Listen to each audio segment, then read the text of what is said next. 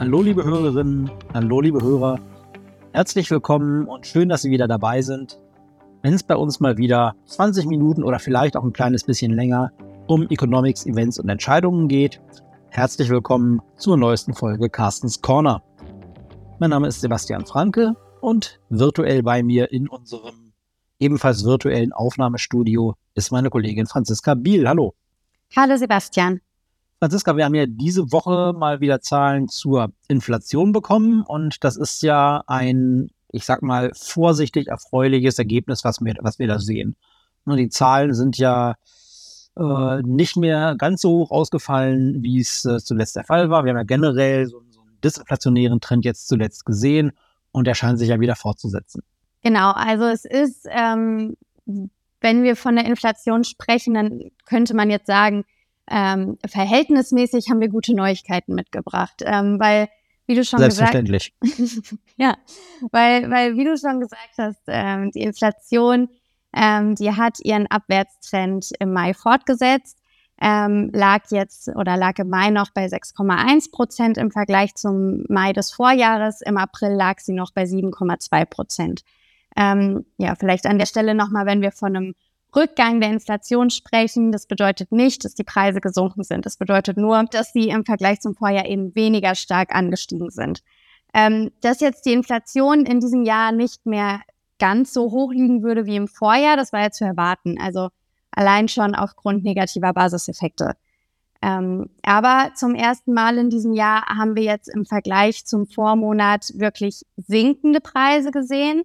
Ähm, zum einen für Energie und Lebensmittel, zum anderen aber auch ähm, für den Bereich Transport, was eben auf das 49-Euro-Ticket zurückzuführen ist, was es ja ab Mai gegeben hat. Und diejenigen, die immer gesagt haben, dass die hohe Inflation ähm, hauptsächlich eine lange oder ein langer, aber vorübergehender Energie- und Lebensmittelpreisschock war, der halt eben auch auf andere Produkte übergegriffen hat, die finden jetzt natürlich in dem Rückgang der Inflation ähm, auf jeden Fall Bestätigung. Ne? Ähm, also wenn man daran glauben mag, dann wurde mit den Mai-Daten jetzt die nächste Phase eines längeren disinflationären Trends eingeleitet, ähm, bei dem eben zuerst negative Basiseffekte ähm, kommen oder kamen, die die Gesamtinflation gedrückt haben. Und nun wird diese Disinflation durch Preisrückgänge in diesen gleichen Kategorien nochmal beschleunigt. Äh, was halt aber tatsächlich immer noch fehlt, sind Anzeichen dafür, dass dieser disinflationäre Trend auch wirklich auf andere Teile der Wirtschaft oder eben andere Produkte übergreift. Ja, um das vielleicht auch nochmal für diejenigen Hörerinnen und Hörer, die nicht ganz so versiert mit verschiedenen Begriffen sind, kurz auszuführen. Basiseffekt heißt einfach nur, dadurch, dass die Preise im letzten Jahr schon stark gestiegen waren, brauchen wir dieses Jahr keine große Steigerung, damit sie immer noch teuer sind. Ne, das heißt, ein Basiseffekt ist einfach nur, wir haben letztes Jahr schon einen hohen Wert gehabt und von dem hohen Wert, den wir im letzten Jahr hatten, wenn wir den als Basis nehmen, dann äh, ist natürlich ein weiterhin hoher Preis gar keine oder nur noch eine geringe Steigerung und auch ein leichter Rückgang würde immer noch bedeuten, dass wir uns in einem Bereich bewegen, den viele Leute sicherlich als teuer empfinden, aber weil wir eben mit dem mit den stark gestiegenen Werten vom letzten Jahr äh, von einer hohen Basis herkommen, bedeutet ein Basiseffekt eben, dass äh, es im nächsten Jahr dann eben schon allein daher zu erwarten ist, dass die Preise weniger stark steigen. Genau, und ähm, das ist jetzt eben auch einer der Treiber dafür, ähm, dass die Inflation niedriger ausfällt. Also weil für die Inflation, die, die, die wir jetzt noch sehen, die noch kommt, ähm, sehen wir eben zwei gegensätzliche Treiber. Ne? Also einmal diese ähm, niedriger als erwarteten Energiepreise, ähm, weil wir ja eben so einen milden Winter hatten, dass doch die Gasspeicher noch ordentlich gefüllt sind ähm, sind echt gut aus dieser, aus dieser Heizperiode rausgekommen. Dadurch haben wir dann eben natürlich auch niedrigere Energiepreise gesehen. Ähm, und die werden vermutlich die Gesamtinflation deutlicher nach unten drücken, als es noch vor einigen Monaten erwartet wurde. Aber auf der anderen Seite ähm, hatten wir zum Beispiel auch starke Lohnabschlüsse zuletzt gesehen. Ähm, dazu gleich noch mal was, äh, ganz kurz noch zur Inflation. Äh, was wir halt eben auch haben, ist ein ordentlicher Preisdruck im Dienstleistungssektor. Ähm, und das bedeutet dann eben, dass zwar die Gesamtinflation zurückgehen kann, weiter auch zurückgehen wird, dass die Kerninflation aber doch noch deutlich länger höher liegen wird. Ähm, Jetzt hatte ich gerade auch angesprochen, wir haben starke Lohnabschlüsse gesehen. Auch im letzten Jahr wurde ja ähm, die, der, der Mindestlohn angepasst. Und ich weiß, dass du da was Spannendes gelesen hast. Ja, das ist richtig. Das Statistische Bundesamt hat untersucht, auf wie viele Menschen sich denn diese Erhöhung des Mindestlohns im vergangenen Jahr überhaupt ausgewirkt hat. Es ist ja zum 1. Oktober so gewesen, dass der Mindestlohn auf äh, 12 Euro angehoben wurde. Das war ja auch eins der, der Vorhaben der Ampelkoalition, das schon bei deren Amtsantritt formuliert worden war. Und das ist dann zum 1. Oktober letzten Jahres umgesetzt worden. Und da hat das Statistische Bundesamt jetzt mal einen Blick drauf geworfen, wer davon eigentlich alles betroffen ist oder wie viele Menschen davon betroffen sind. Äh, und es waren fast sechs Millionen, die eben hier diese Erhöhung dann verzeichnen konnten. Ist natürlich so ein zweischneidiges Schwert. Ne? Auf der einen Seite sagt man natürlich, ja, schön, dass sechs Millionen Menschen jetzt mehr Geld haben. Auf der anderen Seite kann man sich natürlich auch fragen, das ist ein Siebtel unseres, äh, unserer Workforce, wenn man so nennen möchte, unseres äh, erwerbstätigen Bestandes. Und in einem hochtechnisierten Land wie Deutschland, das eigentlich von hochqualifizierter Arbeit ja lebt, kann man sich fragen, ob so eine gute Sache ist, dass äh, tatsächlich ein Siebtel der Menschen da in Bereichen arbeitet, in denen eben so wenig verdienen, für das die jetzt von der Mindestlohnerhöhung hier profitiert haben. Ja, ich, also ich denke auch, das muss man, wie du gesagt hast, ne, von zwei Seiten betrachten. Einmal die, die soziale Komponente. Ähm, natürlich ist es gut, dass der, der Mindestlohn angehoben wurde, dass ähm, die Menschen ordentlich entlohnt werden. Äh, wenn man von der anderen Seite raufschaut ähm, und nochmal bei der Inflation bleibt, dann ähm, kommt halt eben diese Erhöhung des Mindestlohns ähm, noch zu den Lohnabschlüssen dazu, beziehungsweise da die Erhöhung des Mindestlohns früher war, kommen jetzt vielleicht eher die starken Lohnabschlüsse hinzu. Ähm, sind natürlich aber alles ähm, Punkte zusammen, die die Lohnkosten erhöhen, äh, die dann eben den Unternehmen auch nochmal ähm, Anreize geben, äh, im Zweifel die Preise zu erhöhen, damit sie halt eben ähm, diese gestiegenen Personalkosten ein bisschen gegenregulieren können, was dann im Umkehrschluss eben auch wieder die, die Inflation noch ein bisschen befeuern könnte. Ja, schauen wir mal. Ähm, ich denke, dass wir aber tatsächlich einige der Effekte tatsächlich schon gesehen haben. Also wenn ich zum Beispiel, das ist jetzt natürlich reine anekdotische Evidenz, die ich hier anführen kann, aber wenn ich überlege, dass tatsächlich in den gastronomischen Betrieben, die ich so aufsuche, die Getränke zuletzt doch auch äh, deutlich teurer geworden sind, dann wirkt sich da vielleicht auch schon der höhere Mindestlohn aus, denn das Gastgewerbe ist die Branche, die am stärksten betroffen ist. Da ist es tatsächlich so, dass 48 Prozent der Beschäftigten äh, bislang weniger als diese 12 Euro verdient haben und daher von dieser Anhebung des gesetzlichen Mindestlohns jetzt äh, profitieren. Und äh, ja, wie gesagt, kann mir gut vorstellen, dass das auch nicht unerheblichen Einfluss darauf hatte, dass es da jetzt in den letzten Jahren noch die, äh, in den letzten Monaten noch die eine oder andere Preisrunde gegeben hat in der Gastronomie. Wenn wir jetzt schon bei Getränkepreisen waren, da muss ich daran denken, dass du ja vor zwei Wochen dir mal was angeschaut hast, was vielleicht auch ganz interessant sein kann für alle, die jetzt demnächst sich in den Urlaub begeben werden.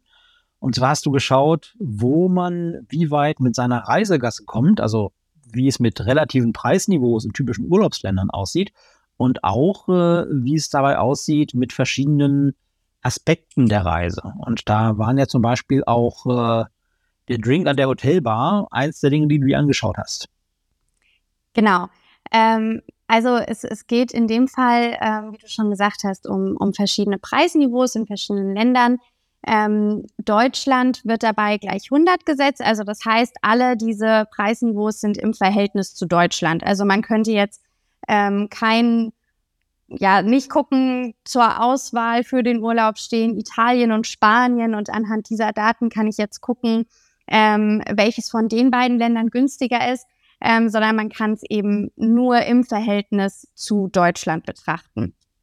Ähm, und äh, die, die alkoholischen Getränke, die du gerade angesprochen hast, ähm, ich glaube, die gehören wahrscheinlich für ganz, ganz viele Urlauber äh, dazu. Und wenn es irgendwie abends ein Cocktail ist oder ein schönes Glas Wein. Ähm, und tatsächlich ist das eine der wenigen Kategorien, ähm, in denen es sich wirklich lohnt, gar nicht ins Ausland zu fahren. Ähm, also weil es gibt kaum ein Land, in dem Alkohol günstiger zu haben ist als in Deutschland selbst. Ähm, also es ist tatsächlich nur in Ungarn der Fall. Ähm, Ansonsten, ähm, ja, lohnt sich, was das betrifft, äh, fast zu Hause zu bleiben. Aber was sind denn, hast du Urlaubspläne oder gehen deine Urlaube wieder ähm, komplett auf die Festivals? Ja, also tatsächlich habe ich nichts größer geplant. Ich werde mich vermutlich wieder auf dem einen oder anderen, ja, hauptsächlich Metal-Festival herumtreiben. Ähm, mach vielleicht mal einen Kurzurlaub äh, für ein verlängertes Wochenende in die eine oder andere europäische Stadt, aber viel weiter wird es für mich nicht weggehen. Ähm, aber gehen wir doch mal weg jetzt von den rein alkoholischen Getränken. Was gibt's denn sonst noch so im Urlaub?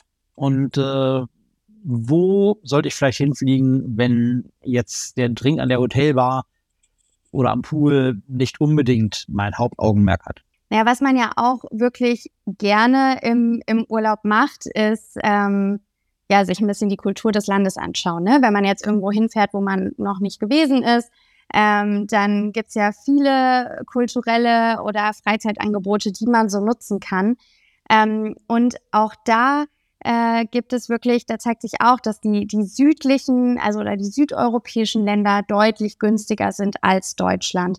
Ähm, also zum Beispiel ganz beliebte Reiseziele sind ja, ähm, abgesehen von Deutschland, was das beliebteste Reiseziel der Deutschen ist, jedes Jahr aufs Neue, ähm, Italien beispielsweise. Und ähm, ja, Freizeit, Unterhaltung und Kultur, diese Kategorie ähm, war jetzt zuletzt, äh, das sind jetzt Märzdaten, in Italien um neun Prozent günstiger, als es in Deutschland der Fall ist. Wer da gerne noch ein bisschen mehr sparen möchte und auch ein ganz beliebtes Urlaubsziel äh, aufsuchen möchte, äh, der kann auch nach Spanien gehen. Ähm, da kommt man 13 Prozent günstiger weg beispielsweise. Ähm, und, und wenn man, wenn man wirklich äh, richtig, richtig äh, an, an Freizeitunterhaltung und Kultur, zumindest im monetären Sinne, ähm, ja, sparen will, dann könnte man auch äh, Eurozone Neuzugang Kroatien besuchen, weil es da ganze 24 Prozent günstiger ist. Ich habe gehört, in Kroatien bin ich auch richtig, wenn ich gerne gut und reichlich esse. Stimmt das?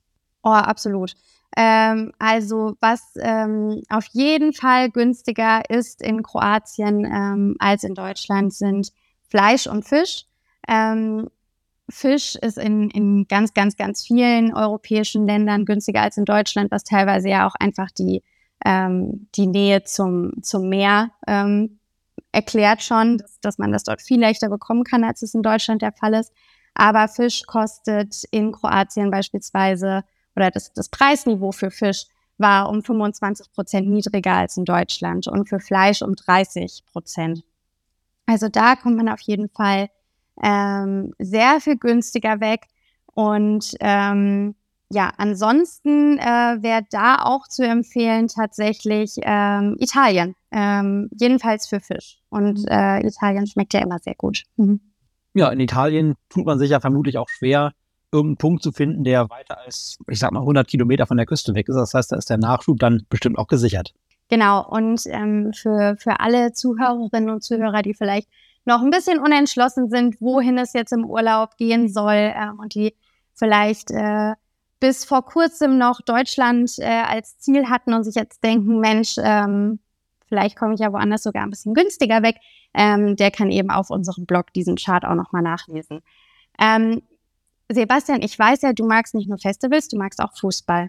Und selbst ich als jemand, der Fußball so gar nicht verfolgt, äh, kam jetzt wirklich am Wochenende gar nicht drum herum, dieses spannende, diesen spannenden letzten Spieltag mitzuverfolgen. Zwar nur im Radio, aber ich habe es mitgekriegt.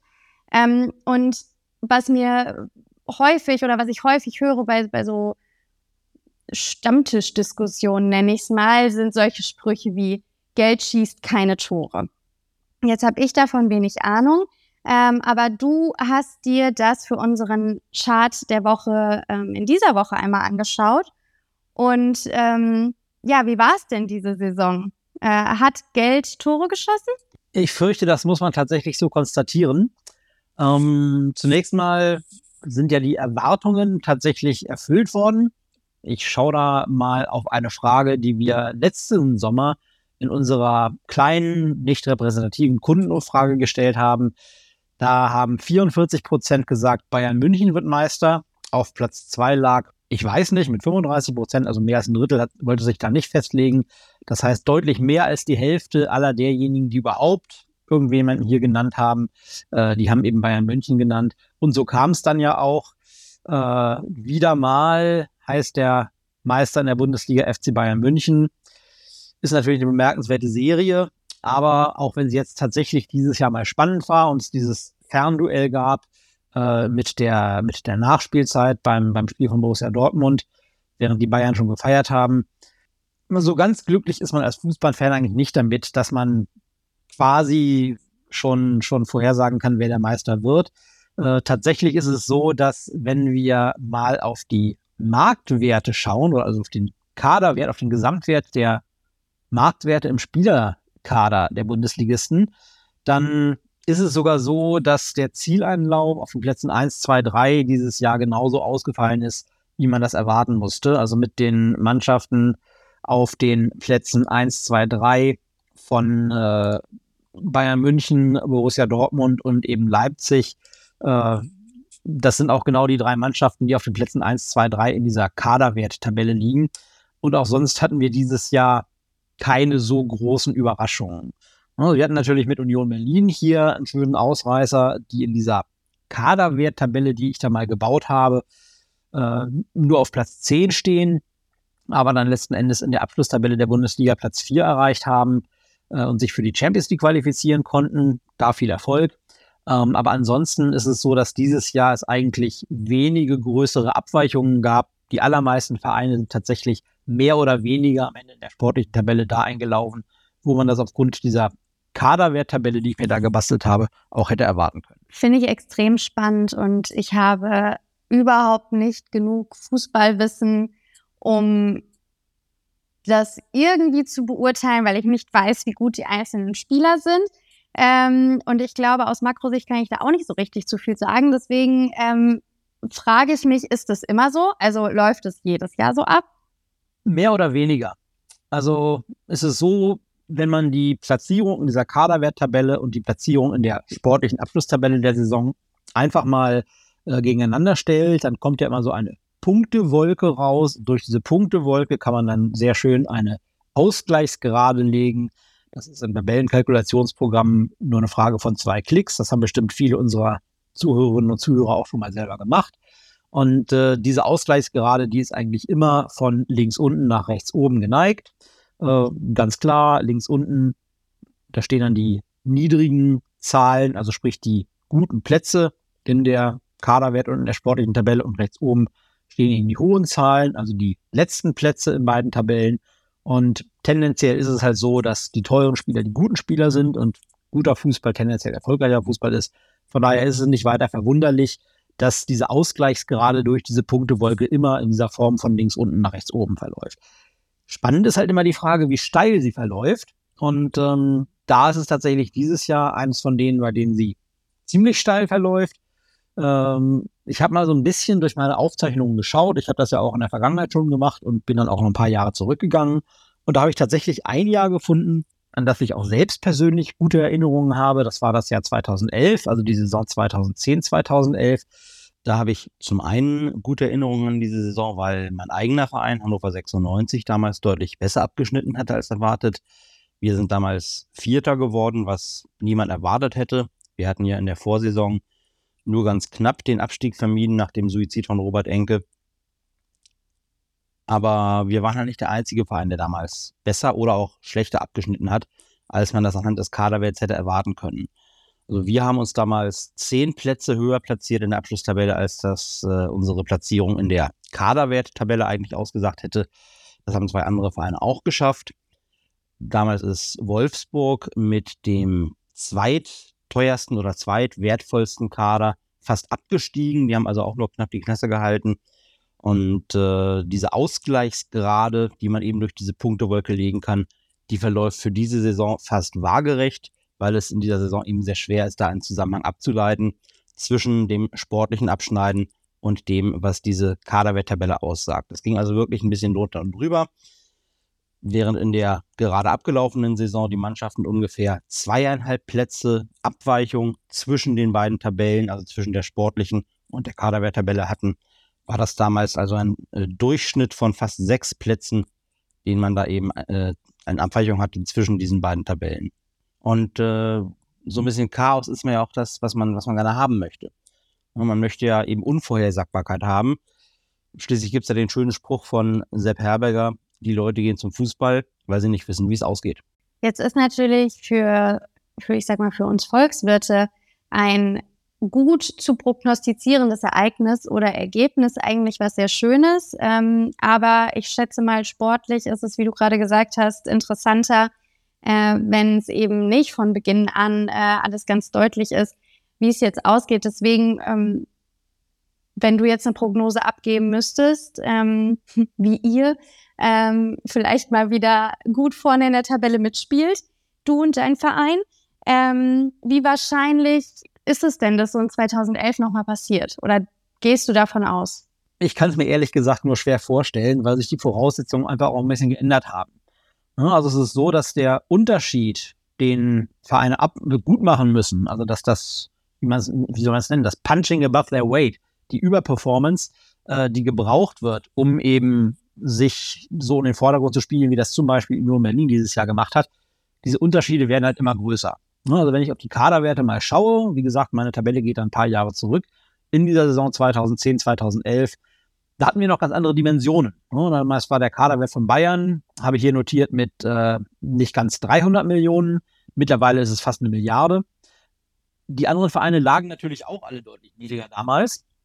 Ähm, damals gab es zum Beispiel äh, nur in Anführungszeichen acht Vereine mit einem dreistelligen Millionenwert äh, im Kader. Und mittlerweile waren es in der abgelaufenen Saison tatsächlich 14 von 18, also deutlich mehr als die Hälfte. Aber man muss halt auch drauf schauen, wie sich verteilt. Ne, diese knapp 300 Millionen von Bayern damals, das waren nicht mal zehnmal so viel wie der günstigste Kader. Und mittlerweile ist es ist die eine Milliarde, die der Kader von Bayern fast wert ist, mehr als 20 Mal so viel wie der günstigste Kader in der abgelaufenen Saison. Und auch wenn wir zum Beispiel mal auf den Medianwert schauen, das ist ja ein Begriff, den man für so Dinge wie Verteilungen ganz gerne mal bemüht. Wenn wir uns also zum Beispiel anschauen, auf, äh, welcher, auf welchen Kaderwert der Zehntplatzierte in dieser Kaderwerttabelle kommt, äh, das ist also der Höchstplatzierte in der unteren Tabellenhälfte sozusagen. Äh, das war im Jahr 2010, war das ein Wert von knapp 70 Millionen bei Gladbach, also etwa ein Viertel von dem, was Bayern hatte. Und in der abgelaufenen Saison war das eben Union. Äh, und da war es eher ein Achtel von dem, was Bayern hatte. Und wie gesagt, man sieht also, nicht nur in absoluten Zahlen, sondern auch relativ läuft das Ganze eher stärker auseinander. Und äh, von daher muss man wohl konstatieren, äh, dass immer mehr Geld in diesen Zirkus Fußball fließt, ist zumindest, solange es auch nicht anders verteilt wird als bisher, eher nicht das richtige Rezept, um die Spannung in der Bundesliga zu erhöhen. Auf jeden Fall ähm, hast du mir Fußball gerade für fünf bis zehn Minuten wirklich äh, interessant gemacht und spannend. Äh, so viel Interesse hatte ich da noch nie dran. Ähm, also vielen, vielen Dank für das Gespräch, Sebastian. Ähm, vielen Dank für Ihre Zeit, liebe Zuhörerinnen und Zuhörer. Wenn Sie Themenwünsche oder Verbesserungsvorschläge für uns haben, dann hinterlassen Sie uns gerne einen Kommentar. Ansonsten wünschen wir Ihnen ein schönes Wochenende und freuen uns schon auf die nächste Folge. Tschüss. Tschüss.